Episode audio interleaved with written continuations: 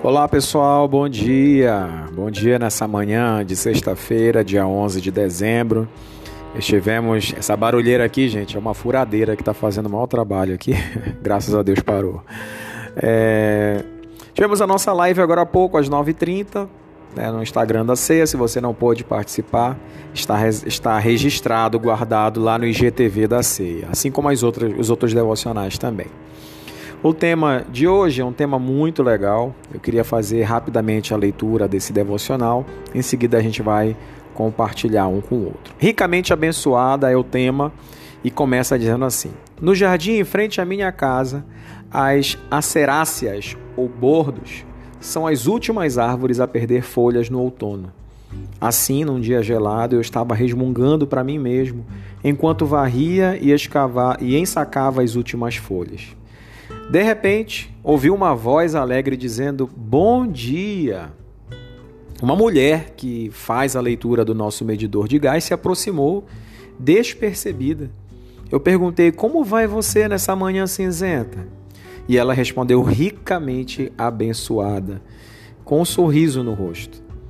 Depois de um pequeno ajuste em meu humor e comportamento, falei: Eu também. Deus não é maravilhoso? Ela respondeu: Certamente. Você crê em Jesus? Confirmei que sim e acrescentei: Ele tem preenchido minha vida com bênçãos.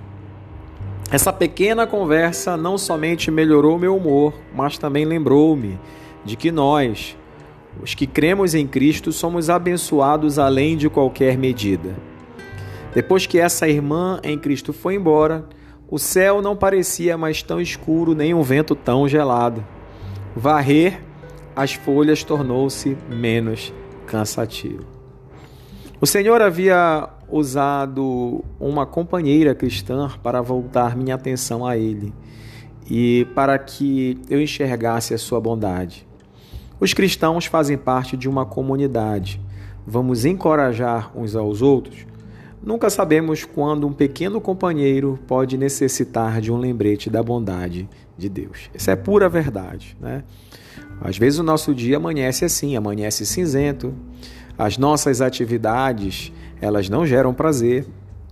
E quando alguém se aproxima e dá um bom dia que destoa com, com o momento que a gente está vivendo, esse bom dia ele pode fazer um efeito é, muito positivo na vida das pessoas, porque ele é meio como se um choque térmico que faz com que você desperte também para as coisas boas que estão presentes a nós, mas que não são vistas devido à situação que nós vivenciamos.